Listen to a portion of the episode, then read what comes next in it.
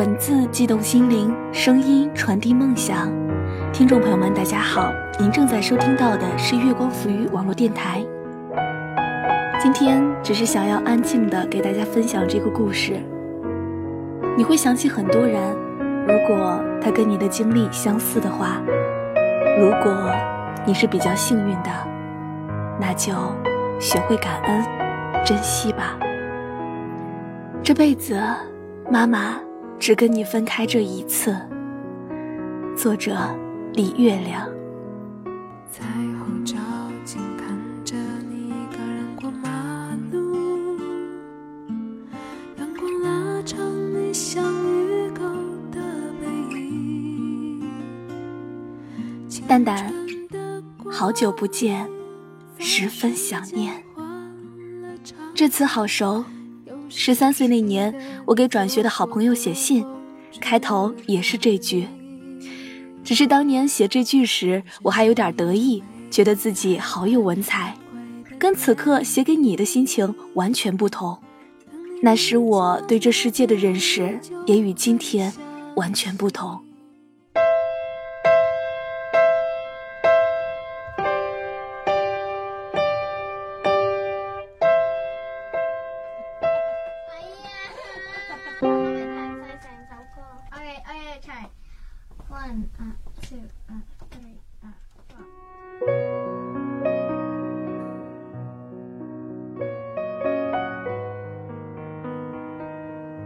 那一年，同桌问我要找什么样的男朋友，我羞涩而诚实的告诉他，要高，要帅，要忧郁多才。十年后，我遇到了你爸爸，除了不够忧郁，他都达标了。于是我们开始恋爱，五年后我们结婚，又过了五年，在你三岁的时候，我们离婚了。这么说起来好像挺平静的，但我该怎样描述这过程的惊心动魄呢？就像我在海边精心的建了一座城堡，把它当做是人生最重要的作品，可是，一场海啸呼啦一下就把它冲走了，我全部的心血付之东流。更重要的是，那城堡里我最爱的娃娃也被冲走了。一晃神，就无影无踪。那个娃娃就是你，丹丹。本来我跟爸爸的协议是，你的抚养权归他，工作日你在他那边，节假日我接你回来。这是当时我这个笨妈妈唯一能够想到的万全之策。我以为这样最多五天不见你，我能忍住。可是离婚后不到一个月，奶奶就把你带去厦门老家了。我要去看你，得飞上三千公里，这距离太远，远的我已经快七个月没有见到你。七个月，对于此前一天都没有分开过的我和你，是无法想象的漫长。这些日子，我时常出现幻觉，做着饭时就会听到客厅里有你玩玩具的响动，路过洗手间就感觉你正蜷着小小的一团坐在马桶上，吭哧吭哧的拉粑粑。在楼道里看见零食袋子，我就会马上推想，是不是你回来找过我？这两百多个夜晚，每天我都需要安眠药的辅助才能入睡，可是尽管药量。逐渐增加，我仍会在凌晨时分清醒，想着你在陌生的城市吃陌生的饭，上陌生的幼儿园，身边全是讲着陌生言语的陌生人。你会快乐吗？你会不会想妈妈？你临走时留下的微笑熊，我把它放在了卧室床头。每次深夜醒来，隐约在黑暗中看到他憨头憨脑的对我笑，我就仿佛看到你用肉肉的小手捧住我的脸说：“妈妈，要开心一点哦。”蛋蛋，妈妈不是懦弱的人。离婚后这大半年来，妈妈一直努力让自己开心，努力开始新生活。很多事情妈妈都做到了，妈妈只是很久不见你，十分想念你。上个月同事去厦门出差，答应我抽时间去看你，我对他千恩万谢，然后转了十几家玩具店，给你买了一套正版的维尼乐园模型。后来。同事回来说礼物送到了，你很喜欢，我的心都快要跳出那栋楼了。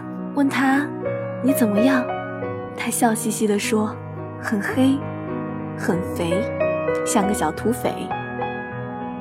我也笑了，笑着笑着，眼泪就止不住了。我给爸爸发短信，拜托他，你若回来，无论如何。要让我见见，他答应了。昨天妈妈又去相亲了，是个很不错的叔叔，年轻、阳光、爽利。我在星巴克听他谈了一下午星座和豪车，虽然隐隐觉得有些不对劲，但我保持着足够的耐心。谈话快结束时，外面有个小孩好奇地站在窗外往里看。我小心翼翼地告诉那个叔叔：“你和他也差不多那么大。”他一愣，眼神里透出了一些警惕和茫然。我心里那点儿不对劲儿渐渐地清晰并放大了。是的，他还年轻，不懂得对于一个妈妈来说，把孩子丢出去意味着什么。那是一道永远不会结疤的伤口。随时刺痛，随时的溃烂，随时在眼里，随时在心里，泪雨滂沱。这些日子我见了好些人，警察、律师、教授、老板，穷的、富的，素质高的、素质低的，我都觉得有点儿不对劲儿。面对他们，我总是莫名的挑剔和戒备。这些日子我见了好些人，律师。警察、教授、老板，穷的、富的，素质高的、素质低的，我都觉得有点不对劲儿。面对他们，我总是莫名的挑剔和戒备，怕他们对我不好，怕他们对你不好，潜意识里总是把对方当成对手，而不是伙伴，怎么也找不到当年和爸爸恋爱的感觉。也许我老了，一棵秋天的老树，再怎么怀着美好的愿望，都结不出夏天那么硕大的果实了。但我还是一个一个耐心的去见他们。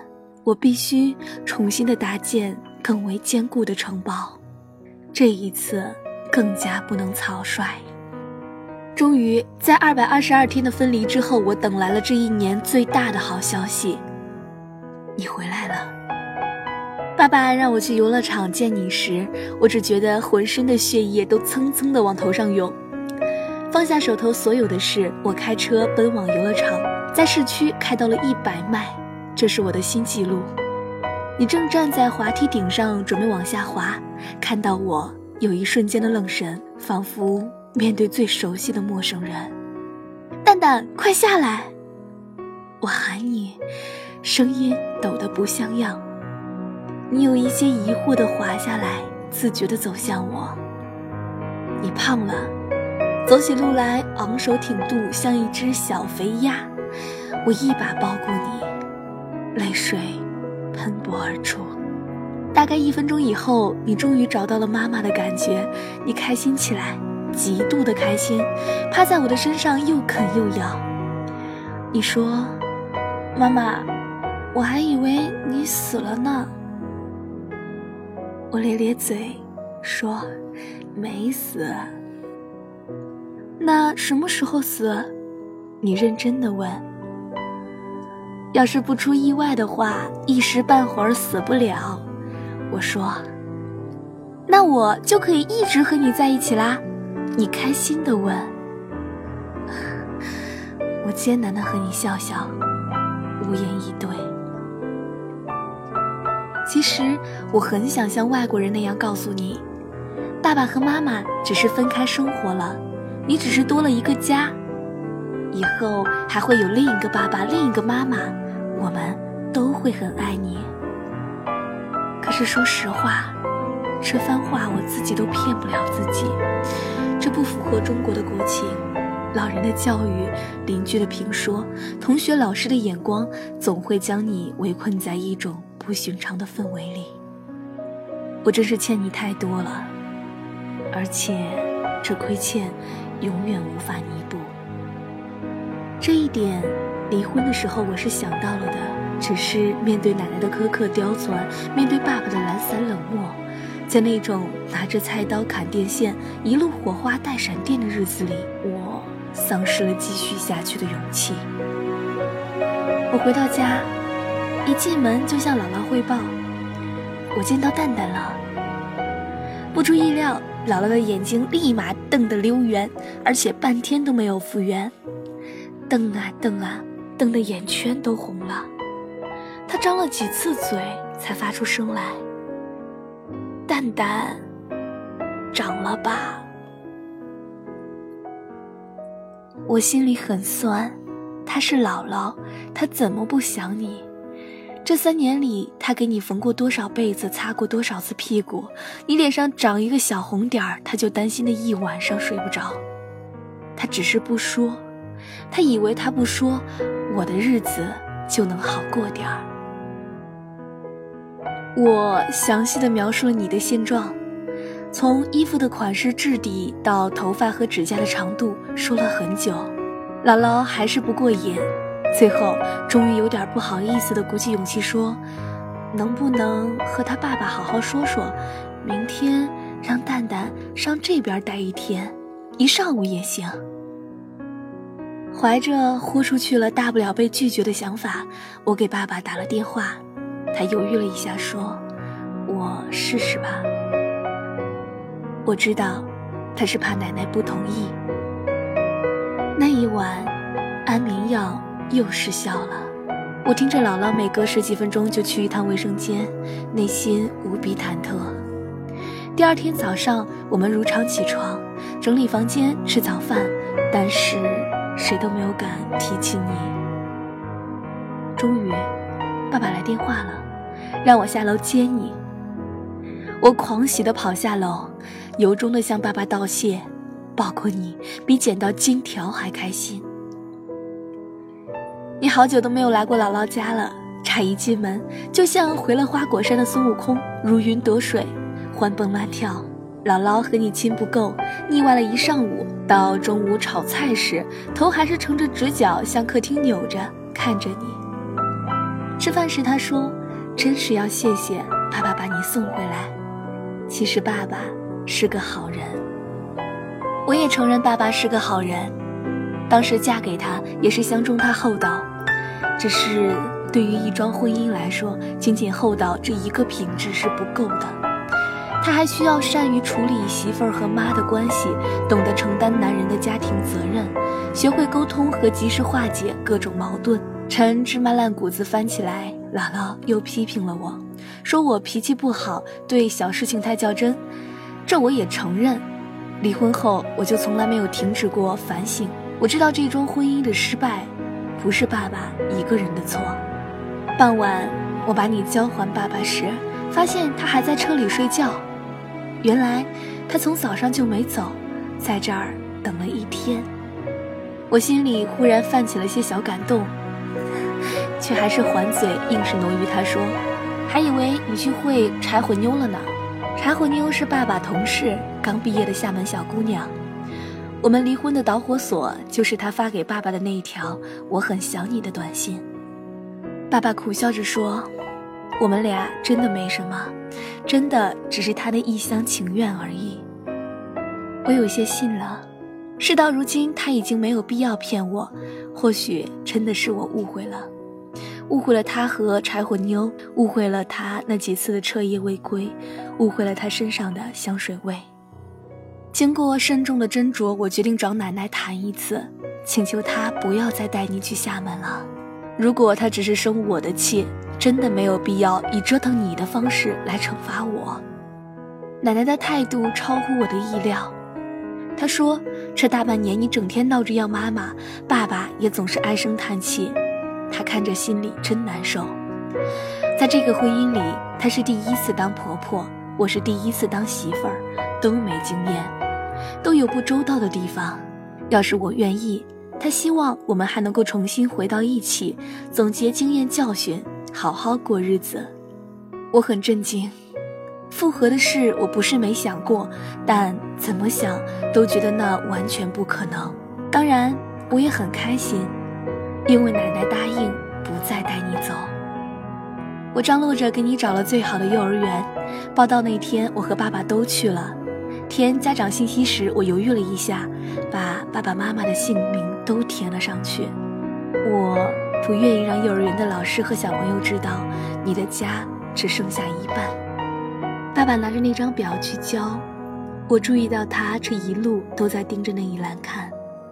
这一次，爸爸的表现和以往大不相同，他主动承担了大部分事情，而以往这些事他都是通通推给我的。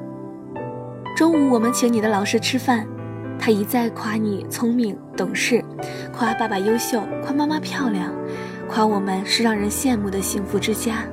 我一时间心神恍惚。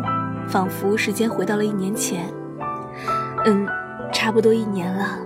这是我们一家三口第一次坐在一起吃饭。可是，我怎么觉得那么熟悉，那么踏实，那么亲密？回去的路上，你在我的怀里睡着了。爸爸一边开车一边装作漫不经心地问我，有没有找到更好的？我说这次我想找个差点的。穷点丑点没关系，只要知冷知热知道疼人，不会居高自傲的在家里当爷。爸爸沉默了一会儿，说：“我以前确实做的不够好，没有承担起男人的责任，可能还是年轻，不知道怎么过日子。要不你给我个机会，看看我的悔罪表现？”我的眼圈一下子热了，一低头，眼泪就掉在了你熟睡的小脸上。爸爸伸手递过来一张纸巾，我的泪水更加汹涌了。你不知道这一个小小的动作有多可贵，这么多年他可都是衣来伸手、饭来张口，以皇太爷的姿态盘踞在我的生活里的。我擦干了眼泪，看向窗外，突然发现被泪水洗刷过的天空是那么的明朗蔚蓝。你的眼睛像颗水晶通透，里面有一个无穷无尽的宇宙。小小的你，在你小小的梦里，把我所有大大的事情都吹进风里。我为。我将。我们的车飞驶在回家的路上，我抱紧了怀里的你，心里无比的踏实。其实我们一直都知道，能让我们幸福最大化的模式就是我们三个在一起。只是面对人生的第一次婚姻，我和爸爸都太于理想化，对对方的期望都太高，总是一味的索取，去要求，不懂得感恩知足。隐忍退让，于是让微小的矛盾扩大，让假想的猜忌成真，然后在鸡飞狗跳的日子里崩溃，以为再也过不下去。而当我们都停下来，在更大的伤痛里重新选择、重新思考的时候，才发现世界的真实和自己的荒谬。感谢这疼痛。它让我们知道曾经拥有的是什么。万幸，我们还有机会回头。亲爱的蛋蛋，好好睡吧，我们马上就要到家了。在后照镜看着你一个人过马路，阳光拉长你相遇。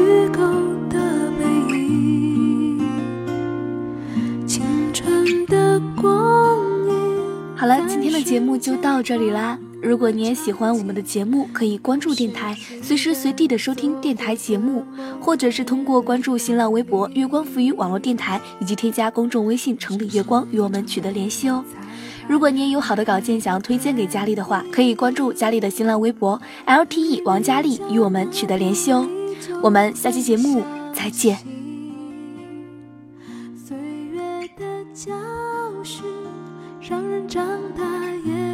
出代价。当你想哭，他已听不到了。妈，你别害怕，我不会让你一个人独自去看病。妈，你的笑好美丽，时候一定有很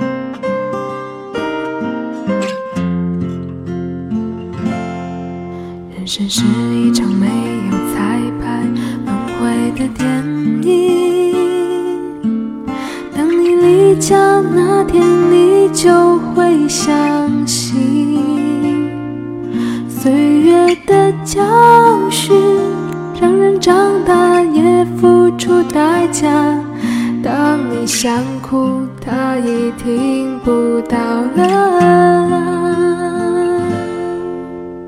妈，你别害怕，我不会让你一个人独自走回家。妈，你的笑好美轻时候一定有很多人追你。妈，你别操心，三餐我会准时吃饭，天冷回家见你。